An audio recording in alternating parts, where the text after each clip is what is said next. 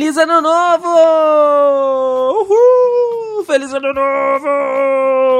Novo! Finalmente acabou 2020, né, meus amigos? A gente já tá vivendo aí 2021 com a esperança de que seja um ano diferente, de que seja um ano em que a gente consiga vencer o coronavírus e que a gente possa voltar a se ver, para que a gente possa voltar a conviver com as nossas pessoas que a gente ama. Mas enfim, troca de ano é sempre aquela esperança de que seja melhor do que o anterior. Então, ser melhor que 2020 não vai ser tão difícil para 2021. Essa é a nossa esperança, cara. E você já sabe que aqui no Dudes Entrevistam, né, todo começo de ano, a gente dá uma ouvida no que, aconteceu no ano anterior. E se o ano, né, de 2020 foi complicado, né, para a sociedade, para o mundo como um todo, cara, eu bati papos aqui no Dudes Entrevistam que foi que foram conversas muito interessantes. Foram entrevistas muito legais com pessoas que eu admiro, com pessoas que eu sou fã, com pessoas que eu acompanho nas redes sociais e que eu acompanho a vida pessoal também, né? Tive o prazer de trazer aí alguns amigos meus para que a gente pudesse conhecer, para que a gente pudesse descobrir um pouquinho mais sobre o trabalho delas, e isso foi sensacional, cara. Trabalhar com pessoas com, com que você gosta e admira, isso te motiva ainda mais a trazer,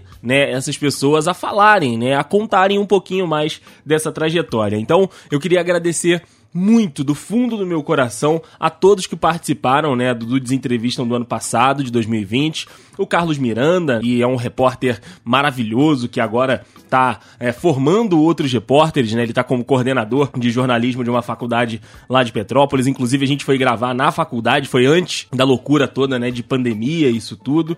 E aí depois a gente conversou com o Max dos Santos, cara, que tem um vozeirão, uma presença, um sotaque maravilhoso lá do Rio Grande do Sul. Então, assim, é um cara que eu gosto muito, a internet me trouxe. Conversei com o JP, que participa aqui com a gente também, falando de cultura pop, enfim, de filmes e séries. Falei com a Gabo também, finalmente falando de wrestling, né, aqui no The Dudes. A gente conversou um pouquinho sobre isso. O Marcos Garcia, cara, que é um amigão meu também, que a internet me trouxe, que é um cara que eu admiro pra caramba. A Carol Freitas, a nossa escritora, que me proporcionou leituras maravilhosas nesse ano de 2020. O livro dela me acompanhou por um bom período, né, do ano ali. Eu fiquei com aquela de, tipo, ai, não quero terminar o livro porque é tão bom ler as histórias que a Carolzinha tá contando. Eu recebi também o Mário Félix e a Bia Santos, que é um casal que teve aqui em casa, né, no aniversário da Thay, que tá aí na podosfera, tá aí desenvolvendo um trabalho legal e nos trouxe um universo completamente novo, né, pelo menos para mim, do universo literário, mas da parte de quem faz, né, de quem tá na produção disso tudo.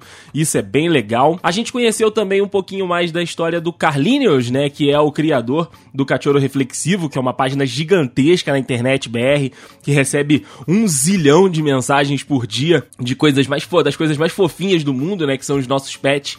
E esse papo também foi bem incrível. E a gente encerrou o ano ouvindo as histórias ali, minha e do Henrique. A gente trabalhou aí seis, cinco anos juntos, né, fazendo futebol lá em Petrópolis e também no Rio de Janeiro, então muita coisa pra, pra contar. E agora eu vou deixar vocês com esses melhores momentos, gente. Vou deixar vocês aí ouvindo o, um trechinho, né, o principal trechinho, o trechinho mais engraçado, enfim, de cada uma dessas conversas pra que a gente possa relembrar as melhores partes do ano de 2020, claro, desejando que o ano de 2021 seja mais incrível ainda, melhor ainda. Olha só.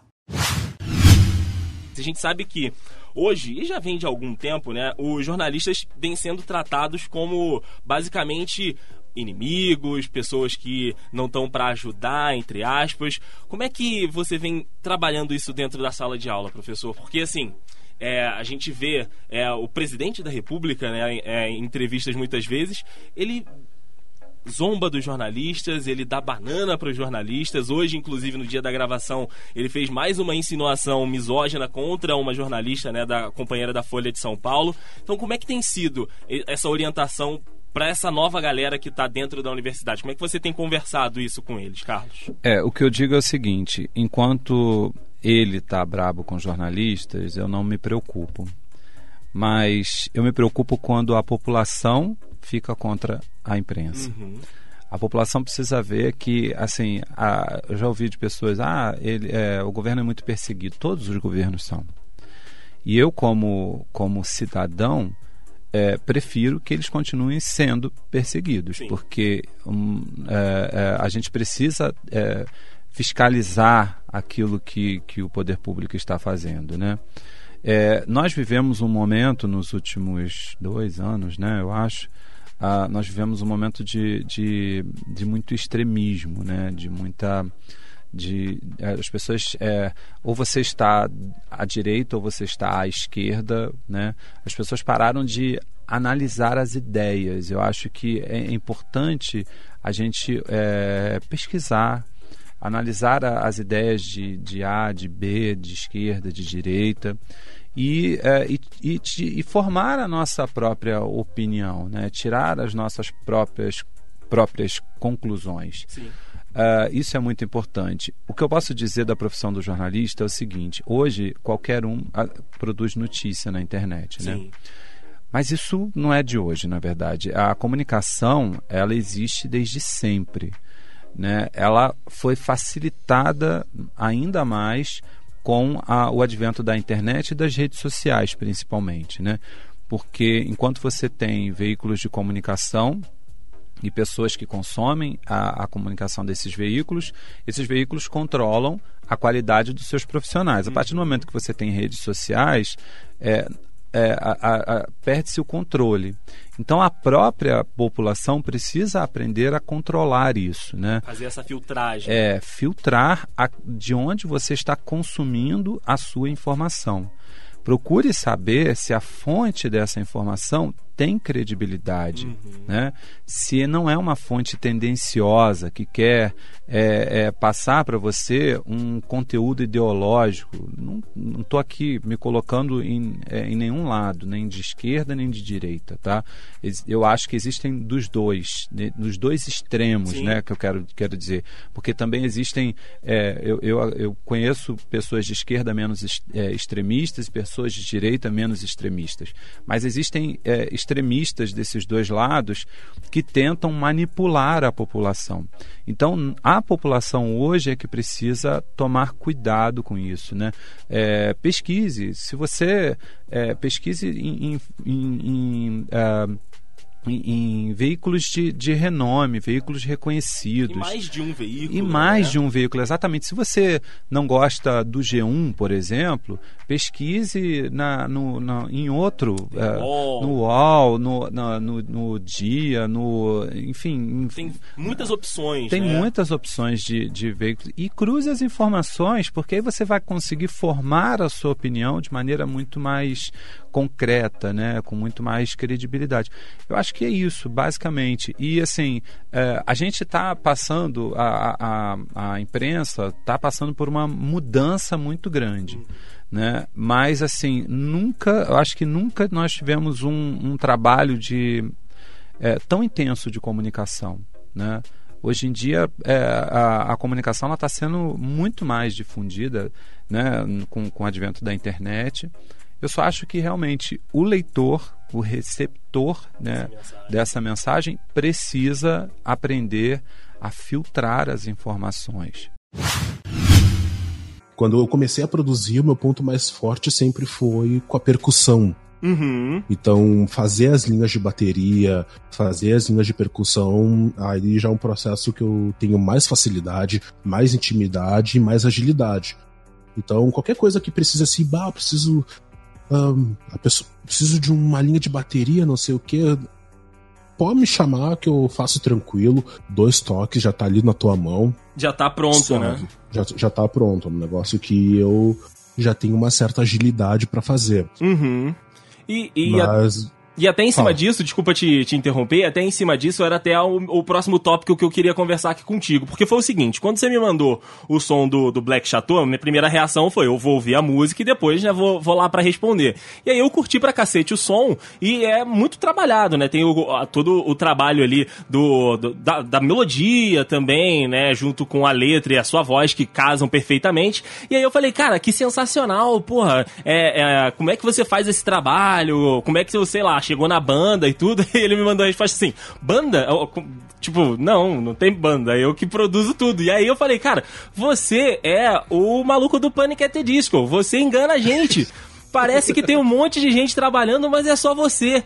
E aí eu queria te perguntar isso, cara. Você é autodidata nessa parada ou você foi buscar algum tipo de curso, algum tipo de é, é, conhecimento técnico para aprimorar aquilo que você já gostava?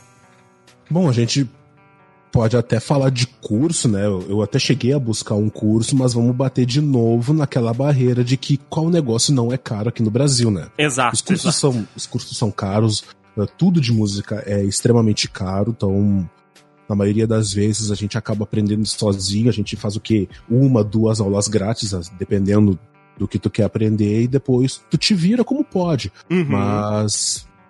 Né, mas sim, sou, sou autodidata, tudo que eu fui aprendendo, fui pegando, escutando, estudando na internet. Salve, salve internet. Não é, porra? salve, salve internet. E foi indo, fui levando, comecei a estudar já. Peguei teoria musical, aprendendo, uh, aprendendo instrumentação, harmonia, como tocar guitarra também. né? Então, uma coisa que vai avançando aos poucos. Sou eu, eu mesmo, e qualquer coisa a Julianne vai me dar uma força assim para dar aquele empurrão máximo. Sim, sim, tá ali para te dar um apoio, né, sabe? Se você não conseguir chegar àquilo que você queria, você tem a quem pedir ajuda, né? Sim, sim. O, o CEO da, da Universal, né, da NBC Universal, foi dar uma entrevista falando, cara, olha, eu, eu espero, eu espero quando os cinemas voltarem que é, eles entendam que agora a gente vai poder lançar os filmes no cinema e no streaming. Que, Sim. cara, é impensável você pensar isso, né? Tipo, é, é, o, sei lá, você tá lançando um Jurassic World, aí vai sair no cinema e já vai estar tá no streaming dos caras. É, é, concorrência direta ali do mesmo produto. E aí, essa, essa declaração do, do, do presidente, né, da, da, Universal, já repercutiu no cara da AMC, da AMC Theaters, que já falou o seguinte: uhum. olha, quando voltar aí a ter gente no cinema de novo, não vai ter filme da Universal. Porque, tipo assim, eles vão querer lançar no streaming e no cinema e não vai ter como. Exatamente. Então a é. gente vai ter Uber e táxi de novo, J. JP? Vai, vai ter o Brita. Era uma coisa que já vinha aos pouquinhos acontecendo, com a entrada da Netflix no circuito de cinema e a entrada deles principalmente no Oscar, mas é uma coisa que era a longuíssimo prazo. Uhum. Agora não. Agora aconteceu do dia pra noite. E o, o, o grande problema é, disso é que é, os, cine os, cinemas, de uma maneira geral, eles não são é, uma indústria que é muito solvente, no sentido de que eles não têm muito dinheiro aí à solta. Tanto que você tem grandes complexos de cinema no, nos Estados Unidos, como o próprio AMC, em problemas financeiros sérios por conta da pandemia, por conta da parada. E aí, quando você tem a ideia de lançar o filme tanto no cinema quanto no streaming ou né, on demand ao mesmo tempo, você quebra as pernas da, da, desses cinemas aí que dependem da, do, do, do, ticket, né? Do, do uhum. ingresso em si para sobreviver. Então você vai ter sim, o que, o, o que você falou aí resume muito bem. Táxi Uber vai ter, vai ser cinema contra streaming. E, e, é muito louco, né, que eu tô, tô com a matéria aberta aqui, vou até colocar no, no link no post, né, a matéria do, do Omelete, que eles, eles trazem a informação do seguinte, ó, a decisão da, da, da Universal, né, da, N, da NBC Universal foi o seguinte, que Trolls 2 no, no, no On Demand, né, na, na plataforma de streaming, arrecadou 100 milhões de dólares em aluguel digital e essa performance foi melhor do que o Trolls 1, que só foi pro cinema. Então, assim, a, a, entrada de dinheiro foi superior à entrada de dinheiro no método convencional. E aí o cara, que é o cabeça lá, o cara que tem que responder pros acionistas o dividendo deles que vai entrar no final do mês, falou: olha, já que entrou mais dinheiro no, no On Demand, lança os dois, porra, que entra dinheiro nos dois lados. E aí foi o que o JP falou. A cadeia de cinema começa a ficar falar: peraí, como assim vai lançar nos dois? Como é que você vai tirar a gente daqui de dentro? Exatamente. E assim, quando você pensa no, na, na empresa, no estúdio, pro estúdio é muito bom. O custo que ele vai ter lançando isso,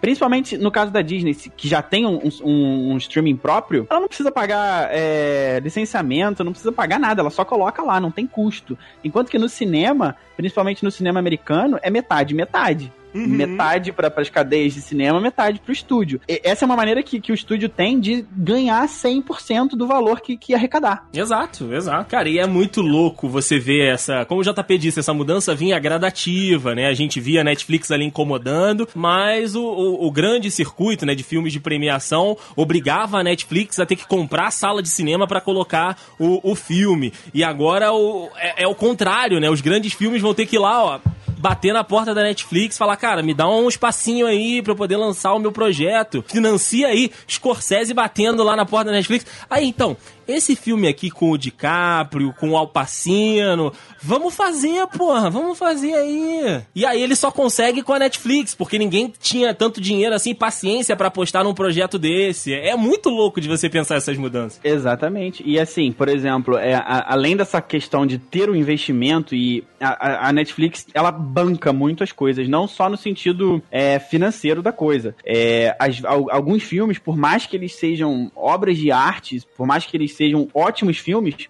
eles não são comerciais. Uhum. É, para irem ao cinema é, pro, no grande circuito. Você acha que hoje, né, o pro wrestling, principalmente das principais empresas, né, que a gente está comentando por aqui, ele melhorou para as divisões femininas, para as mulheres, né, para as wrestlers que estão dentro desses, de, desse, desses, né, desses vestiários, né, dentro dessas empresas? Elas estão com um ambiente melhor e tudo, então essa questão melhorou de fato ou é mais uma cartada para a imprensa para mostrar que a gente é legalzinho aqui, mas no fundo, no fundo continua todo mundo muito errado como já foi por muito tempo? Então, sem dúvida alguma melhorou, né? Principalmente quando a gente vai, com, vai comparar assim a WWE a, sei lá, 10, 15 anos atrás, tu viu é, o terror que era, né? Era Sim. o quê? Luta no gel, luta de calcinha sutiã e sei lá, era, era sexualização ao máximo, né? É só e pegar a Ed Lita, né? No meio do ringue, simulando. Ai, meu Deus do céu. Não, olha, esse GIF tá rolando na internet o dia de hoje inteiro. Eu não sei o que tá acontecendo. Eu tô sendo obrigada a ver essa tragédia o tempo inteiro. Uhum. Inclusive, a, pró a própria Lita, assim, depois é, dessa, dessa história aí que ela passou, tanto com o Ed e com o Matt Hardy, né? Que era uma história de traição e tal, uma, é literalmente uma novela, né? Sim, Depois sim. disso, a, a carreira dela praticamente acabou, né? Porque o público hostilizou tanto ela depois disso que assim, não tinha mais o que fazer, né? Ela já estava meio que manchada entre muitas aspas, né? Mas assim, falando no geral, as coisas é, começaram acho que a melhorar depois da criação, é, no caso da WWE, do NXT, né? Uhum. Que aí veio uma leva de novas lutadoras, né? Que assim, é, a gente tinha aquele padrão de só ver a loira, peituda e bunduda que não sabia lutar, né? Que é, eles só tinham uma, a mania de contratar modelos, então assim, era no ringue era uma desgraça. Então aí com a criação do NXT que começou uma leva de lutadoras, né, das índias, foram chamadas aí para lutar e muitas das sensacionais, né, as quatro principais delas, né, eu acho que sem dúvida alguma, são a Charlotte Flair, a Becky Lynch, né, a Sasha Banks e a Bailey, né, que elas começaram ali meio que uma revolução, revoluçãozinha. E aí, no caso, o negócio meio que deu um boom mesmo quando a Ronda Rousey, né, veio pra WWE. Que aí Aí eles é, aproveitaram né, essa fama dela para capitalizar em cima e também aproveitaram que a gente está nessa questão aí muita, muito em pauta né, da, do qual é o papel da mulher na sociedade. Então, assim, eles uhum. aproveitaram isso e, claro, né, que eles quiseram capitalizar em cima também, né? Então, por isso que, de certa forma, essa revolução feminina surgiu, né? Então, aí, a partir disso Aí a gente teve o primeiro main event, main event não, é, o primeiro main event é, exclusivo, é, exclusivo, né, da, das mulheres, né, um main event da WrestleMania feminino. A gente teve o, um pay-per-view, né, que foi Evolution, que foi totalmente feminino, é, todas as lutas foram lutas femininas, que foi um pay-per-view muito bom. Mas assim, a, depois, principalmente que a Wanda saiu, foi lá, sei lá, pra fazenda dela construir a sua família, bate aquela sensação que eles meio que largaram isso de mão, sabe? Uhum. A gente não, vo não voltou a estaca zero como estava antes, né? Porque antes estava terrível. Mas é, se você para pra perceber, ainda tem muito é, resquício assim do que a gente via, por exemplo, na atitude era, sabe? Então aí, sei lá, vez ou outra brota uma lutadora ali de de toalha, sei lá, Mandy Rose de toalha, Mandy Rose tentando seduzir o marido, o, o Jimmy Uso, né, que eu acho que é o marido da Naomi, sempre confundo gêmeos, sei lá, uns negócios nada a ver, que fica assim, putz, mas pra que isso? Né? Então, ainda não estamos no, no ideal né, que se esperava, mas assim melhorou muito com certeza né? Então e as, as outras empresas também tu vê que estão tentando seguir meio esse, que esse caminho né? Exato. tentando dar um foco mais na divisão feminina até porque os fãs né eles estão pedindo muito por isso nas redes sociais né? A EW por exemplo que está com assim eles estão tentando ainda estão montando lá a divisão feminina feminina deles, é, o pessoal tá sempre lá em cima, ah, melhora esse negócio aí, essa luta aí foi ridícula, dá mais tempo para as meninas. Então, os fãs estão em cima para esse cenário tentar mudar, né? O Marcos é um dos caras que eu conheço que é uma das pessoas que eu mais vejo que gosta e que entende de música e que tem um estilo muito eclético, cara. Ele falou que tá sempre ligado ali em, rap, em hip hop, em uh, a música pop, mas eu já vi ele falando de MPB, já vi ele falando de rock. Então, assim, é um cara que tá sempre antenado, que tá sempre ligado no universo da música também. E eu queria te perguntar justamente disso, cara. Tua, tua ligação com a música, você sempre gostou ou no decorrer da tua vida vida, isso foi, né, fazendo parte ali. Você foi se descobrindo um cara que era apaixonado por música. Pois é, cara, a música para mim então, surgiu, eu não me lembro de certinho como surgiu, assim, mas tem também um pouco a ver essa questão é, de, do meu crescimento, né? Eu indo atrás das coisas, é, curando coisas que eu não tinha contato uh, quando, quando, eu era menor. Eu não, tenho irmãos, eu primos da minha idade eu tinha bem poucos também, então a gente não, a gente não conversava tanto sobre esse assunto. Aqui em casa também não era um assunto tão é, incomum comigo, comigo e os meus pais, né? A gente não conversava muito sobre música, embora meus pais gostem bastante, mas é, para mim surgiu muito dessa parte também de procurar, de ir atrás. Me lembro MTV, né, cara? Eu acho que a gente foi criado pela MTV Exato. desde o início, assim, né? Eu gostava muito de assistir os programas de música, principalmente, era o que mais me, me agradava. Eu me lembro de sempre gostar muito de rock, eu gostava muito de, dessa parte de punk rock quando eu era menor, Blink, Green Day, que eram as bandas da época, uhum. aqui no Brasil, CPM, Charlie Brown, enfim. Eu, eu, eu gostava da, daquilo, era, porque era diferente também, não era, não era o normal você ouvir essas coisas, né? Eu gostava de ser um pouco dessa parte mais rebelde, embora, né, é uma coisa rebelde de criança, de jovem, né? Exato, mas exato.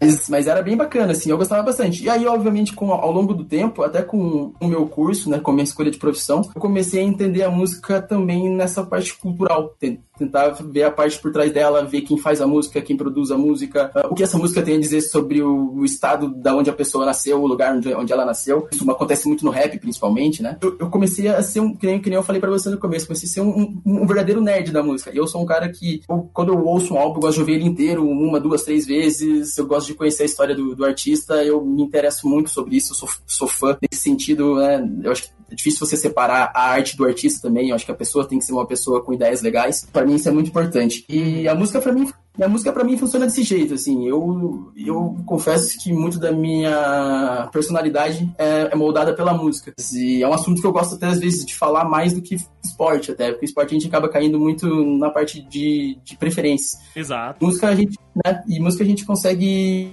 conversar sobre muita coisa ao mesmo tempo. E ao, ao, longo do tempo também fui criando novas ideias sobre, sobre música. Eu, no começo, não era tão familiar com música brasileira. Ao longo do tempo fui descobrindo muita coisa legal no Brasil, muita coisa antiga, e eu acho que Brasil tem muita coisa legal na música, até hoje em dia, principalmente o rap. Hoje em dia o rap nacional é muito, muito bom, é, com umas mensagens muito bacanas, produção incrível também. As coisas antigas do Brasil, samba, samba de raiz, muito bacana. É, o Brasil, eu até falo, se, alguém fala mal de cinema nacional, música nacional, artista nacional, é desconfie, porque a pessoa, a pessoa falou isso é porque ela não pesquisou, porque ela não foi atrás. Exato, também, exato. Né? E hoje em dia também é muito fácil você encontrar música nova, eu até sempre penso isso quando eu, tô, quando eu entro no Spotify, e eles me dão uma lista de músicas novas. Eu, tipo, eu não, nem pedi, não preciso nem pedir. Eu lembro que quando a gente era menor era tinha que baixar músicas, tinha que esperar a música passar na, na TV. E hoje em dia é tão, muito, tão mais fácil, né? Então eu sempre falo para pessoas, cara, procurem e vão atrás das coisas que vocês querem ouvir do seu estilo musical. É muito importante, assim. E eu gosto muito, cara. Show é um negócio que eu adoro ir. Infelizmente a gente não tá podendo ir mais esse ano, nesse momento, mas um lugar. Eu gosto de. Vou dizer pra você que eu gosto mais de ir em show do que em estádio de futebol, assim, de verdade. Caraca, é, olha aí. É, eu gosto muito, assim. Eu, é, são coisas que eu. Que, eu uso meu dinheiro sem, sem pensar duas vezes. Uhum. Então, é, eu, eu gosto de música. Eu, eu, talvez fale um pouco em questão de consumir música de forma real, né? Pagando, comprando coisa. Isso eu acho que é um negócio que me falta ainda um, um pouquinho. Mas de resto, YouTube, Spotify, enfim, pesquisar as coisas, eu sou um cara que praticamente toda hora pesquisando coisa nova, assim, e eu gosto de conversar sobre isso, assim, qualquer pessoa que vem conversar comigo, pessoas que vêm me pedir, pessoas que me conhecem por isso e vêm me pedir é, conselho musical, eu acho incrível, fico muito feliz na apuração das matérias, né, no que você colhe dos depoimentos, eu, aí agora é um momento meio que fofoquinha do, do Andrei aqui. Tem alguma, ah, alguma, alguma coisa assim, meio que de uma picuinhazinha que, sei lá, de 30 anos ainda restou, de, sei lá, de funcionário com alguém, ou então, tipo, você é, falou com dois sócios que acabaram, né, saindo cada um pra um lado. Você já pescou isso em alguma das matérias, Carol? Você, você tem algum desses depoimentos, assim, sabe, dessas confusõezinhas que a gente tem no dia a dia, sabe? De é, é, comércio, de loja, sabe? Aquelas confusõezinhas gostosas que as pessoas acabam lembrando e que você você sabe que às vezes não dá para colocar na matéria porque não é o foco. Olha, adorei você ter feito essa pergunta. Na época de escola, eu sempre era a última a saber das fofocas. Uhum. E nada mudou, porque agora eu sei de fofocas que aconteceram há 30 anos. Olha aí que então, beleza! Então, sim, é muito engraçado. Você mencionou, logo lembrei. Alguns casos de amor, pessoas que nunca se declararam para a pessoa amada e passaram esses anos todos sem falar disso. Caraca. E que aí, a partir da entrevista, tiveram a oportunidade de relembrar um grande amor.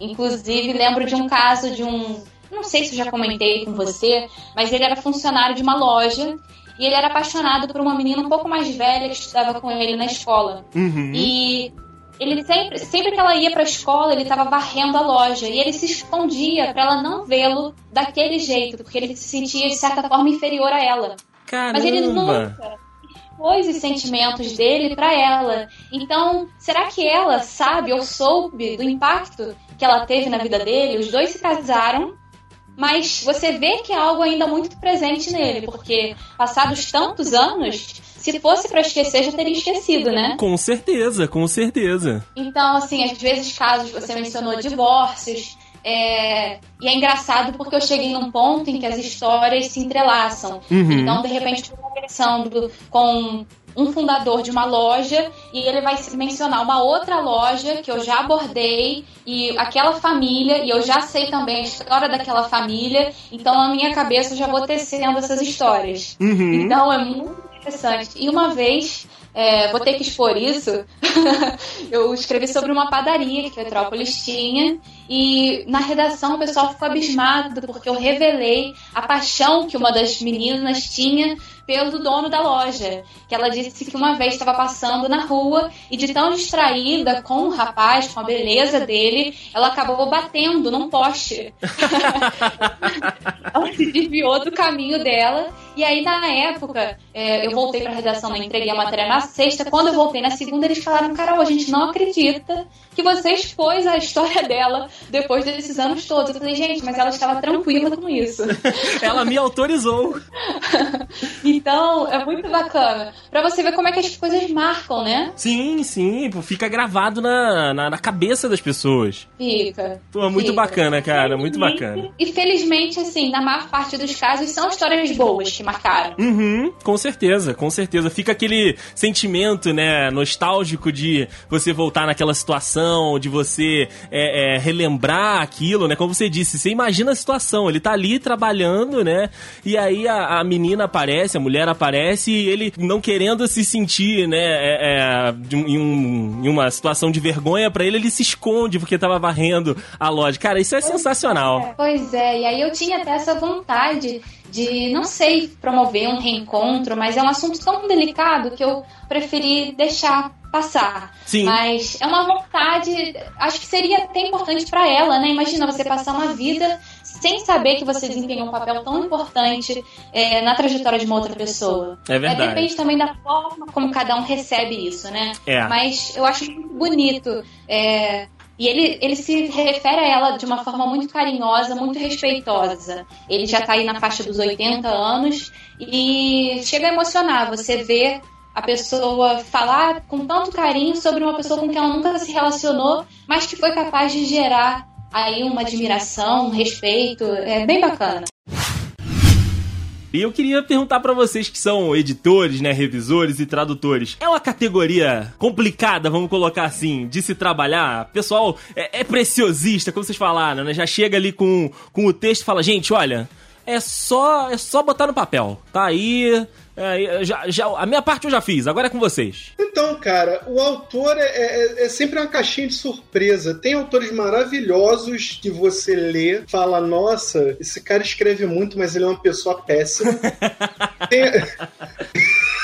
Tem autores que você fala, pô, cara, tá, tá, ok que você escreveu aí. Mas ele, ele, ele é uma pessoa maravilhosa. E tem autores que é tudo maravilhoso, e tem autores que nem tudo são flores.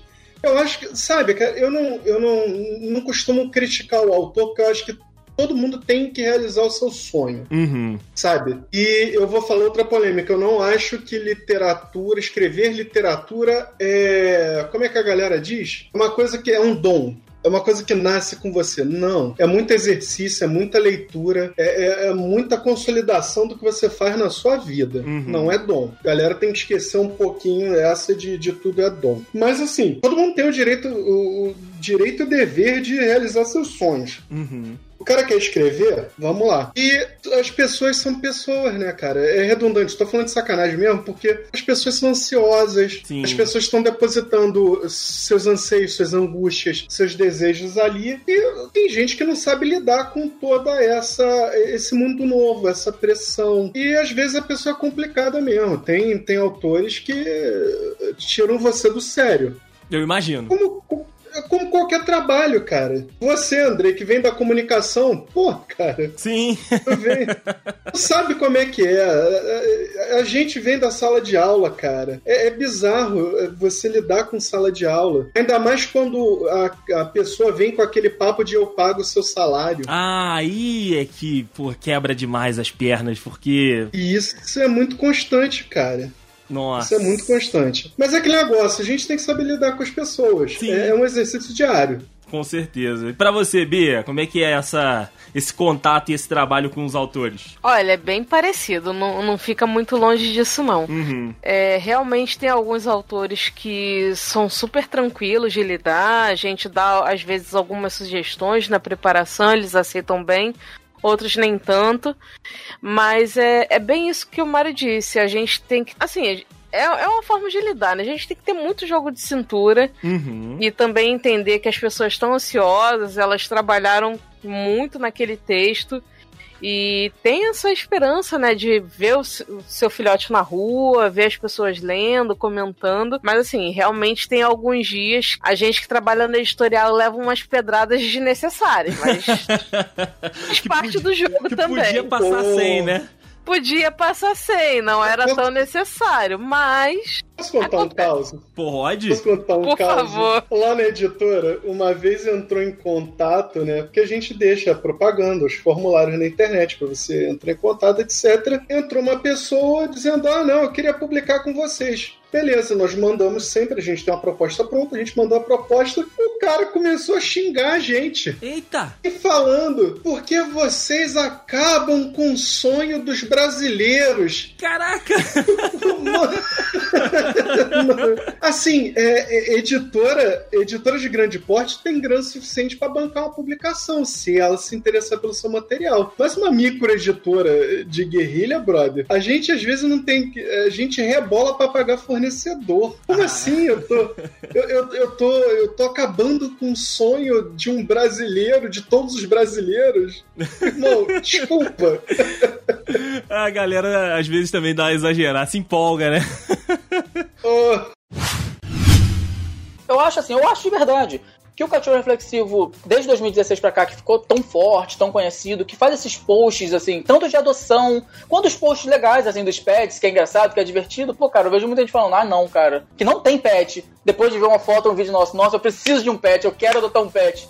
Cara, eu acho que a gente acabou com, tanto, tanto com, esse, com a parte de entretenimento aumentou a quantidade de adoções de pets pelo país, cara. Uhum. Tanto a gente quanto as outras páginas de pets que surgiram depois, que também fizeram esse trabalho. Eu acho que quanto mais páginas de pet tiver, quanto mais posts legais a gente fizer com pets, mais vai aumentar o número de, do, de, de adoções, sacou? Com e mais certeza. pessoas querendo ter pets. Eu Uhum. acho de verdade que a gente fez um trabalho muito legal nisso e a gente nem pensou nisso, cara. Juro por Deus. Olha aí, a gente não. nunca pensou, ah, não, vou fazer uma página de entretenimento pra aumentar o número de adoções pelo país. É uma Porra, consequência, né, cara, desse Foi uma trabalho bacana. consequência.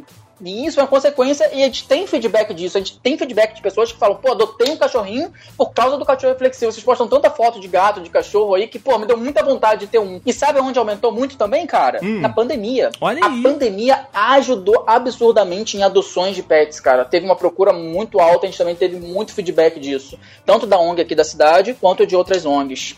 Até porque também, né, nesse momento confuso que a gente tá passando, né, no momento da, da gravação que a gente tá, é, de as pessoas que estão, né, com a possibilidade ainda de ficar em casa e as pessoas que estão responsáveis ainda, né, pela, pela, pe- pela segurança das outras e dela mesmo, que estão ficando em casa ainda também, estão se agarrando nos pets como um- um- uma fonte ali de manter a sanidade, né, cara? São Exatamente, os cachorrinhos, os gatinhos, enfim, todos os outros Exatamente. pets que a galera tem em casa que estão dando aquele suporte emocional também, né? Exatamente. E também, como eu disse, esse período aumentou muito a questão de adoção e aumentou muito a quantidade de conteúdo para o cachorro reflexivo. Cara, eu nunca recebi tanta coisa. Num grupo por dia é 600, no outro é 700, aí no inbox do Instagram é 200. Não dá pra ver tudo, parceiro. Infelizmente, é impossível a gente ver tudo. Não, dá. Não, é humanamente impossível. É humanamente impossível. A gente tenta, a gente tenta ver o máximo que dá, cara, mas não dá. E aí é aquela coisa, a gente recebe tô falando, 600 de um, 700 do outro, 200 do outro. Sabe quanto que vai pra página? Quantas publicações por dia vão pra página de fotos e vídeos? Hum, No máximo 15. Não passa disso. Caraca. No máximo. A gente recebe 800, 900 novos, novas sugestões por dia. A gente manda umas 15 no máximo. É uma E curadoria. 15. E você que trabalha conteúdo, 15 é muito, parceiro. Sim, Num dia sim, é pô. coisa pra caramba, cara. A gente queria até mandar mais, mas se a gente mandar mais, ferrou. É, não, é o trabalho de uma equipe, às vezes, de agência, sabe? De fazer 15 Exato, posts mano. em contas diferentes. Em conta diferente. É no Twitter, no TikTok, no Instagram e no Facebook.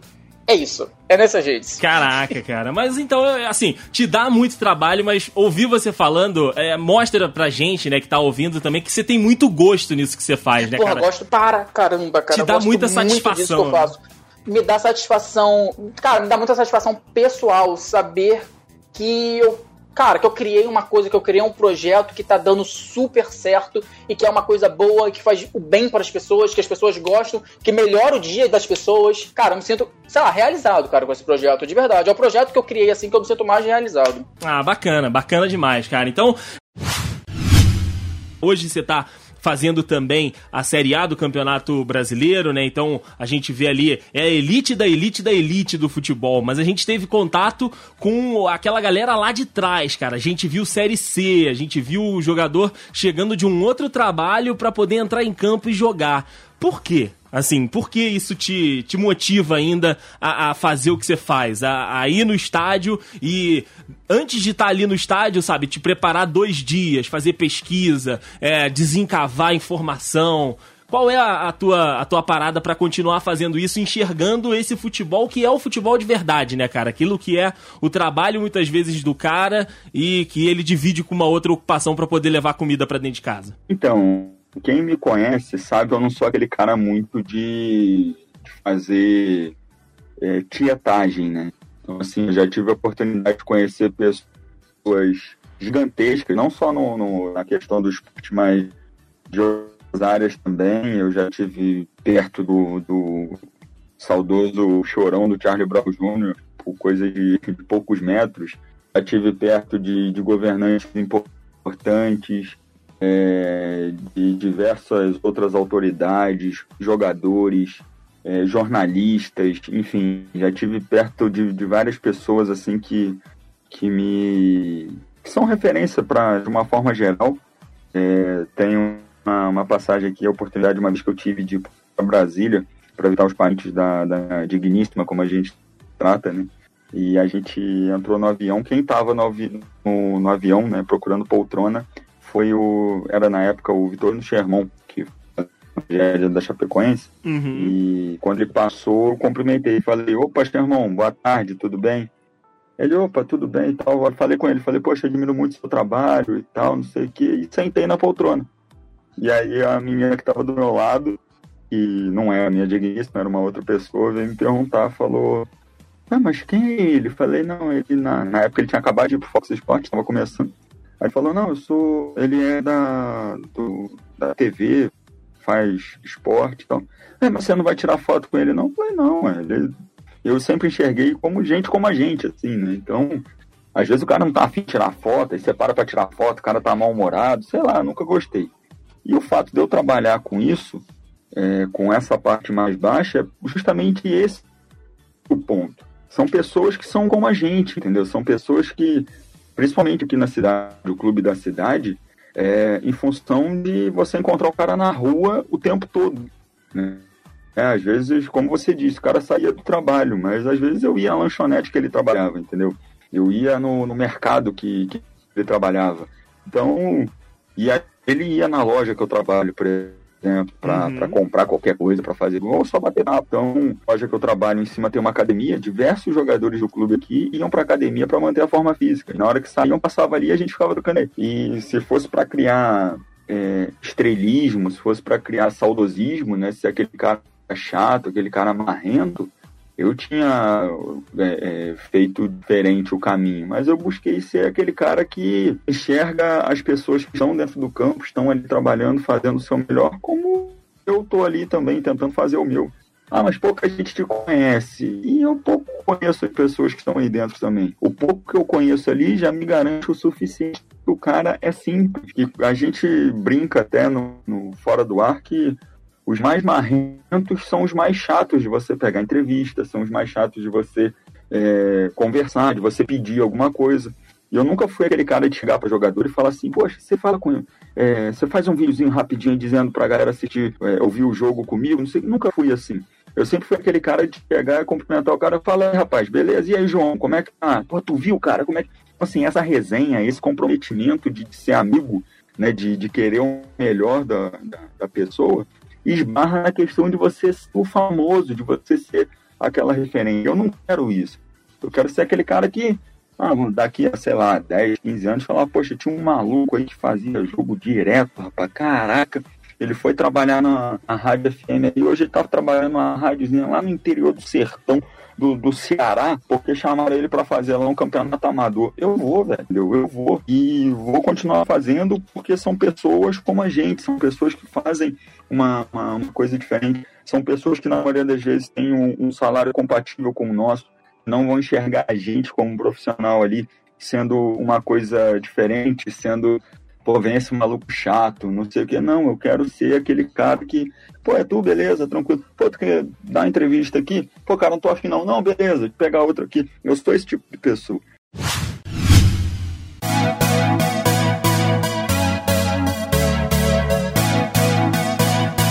Gente, é isso. Queria agradecer mais uma vez a todos os dudes que estão aqui junto conosco. A gente completou seis anos em 2020 de The Dudes, né? Dudecast, Conexão Dude, Dudes Entrevistam. A gente tem aí uma programação bem extensa para que você possa é, é, estar junto conosco a semana inteira, né? Então a gente lança programa na segunda-feira, toda segunda-feira Dudecast ao meio-dia. Isso é religioso, às vezes o servidor dá uma sacaneada, mas a gente tá ali sempre nas segundas-feiras ao meio-dia. E toda sexta-feira, 7 horas da noite, também tem um programa. A gente começa com o Dudes Entrevistam, né? Na primeira sexta-feira. Aí depois a gente tem o Sexta Pod, o Conexão Dude. Depois a gente tem o perfil dos Dudes. Enfim, é, é uma programação bem bacana que a gente desenvolve para você aqui em podcast. E agora a gente também tá fazendo uma programação legal, a gente tá fazendo lives todos os dias da semana, né, de segunda a sexta-feira, mais ou menos ali às 9 horas da noite, a gente tá ao vivo na Twitch, cara. Então se você quer ver a gente, se você quer acompanhar a gente jogando online, se você quiser participar com a gente, a gente tem vários jogos que a galera que está nos assistindo participam com a gente, seja jogando junto ou seja só torcendo. A gente tá lá na Twitch. Então vai estar tá aqui na descrição também a nossa Twitch, que é The Dudes BR, né? Que é a nossa, a nossa plataforma por lá. Então, gente, 2021 a gente vai estar tá junto mais um ano, a gente vai estar tá aí junto com você, tanto aqui em podcast quanto lá nas lives. E fica de olho, fica de olho porque o The Dudes está se espalhando aí pela internet, tá bom, gente? Feliz ano novo para você. Eu, Andrei Matos, estive junto com você aqui uh, no Dudes Entrevistam durante todo o ano de 2020 e fazendo o compromisso de estar junto com você aqui no Dudes Entrevistam durante todo o ano de 2021. Gente, grande abraço para vocês e até a próxima. Valeu, feliz ano novo!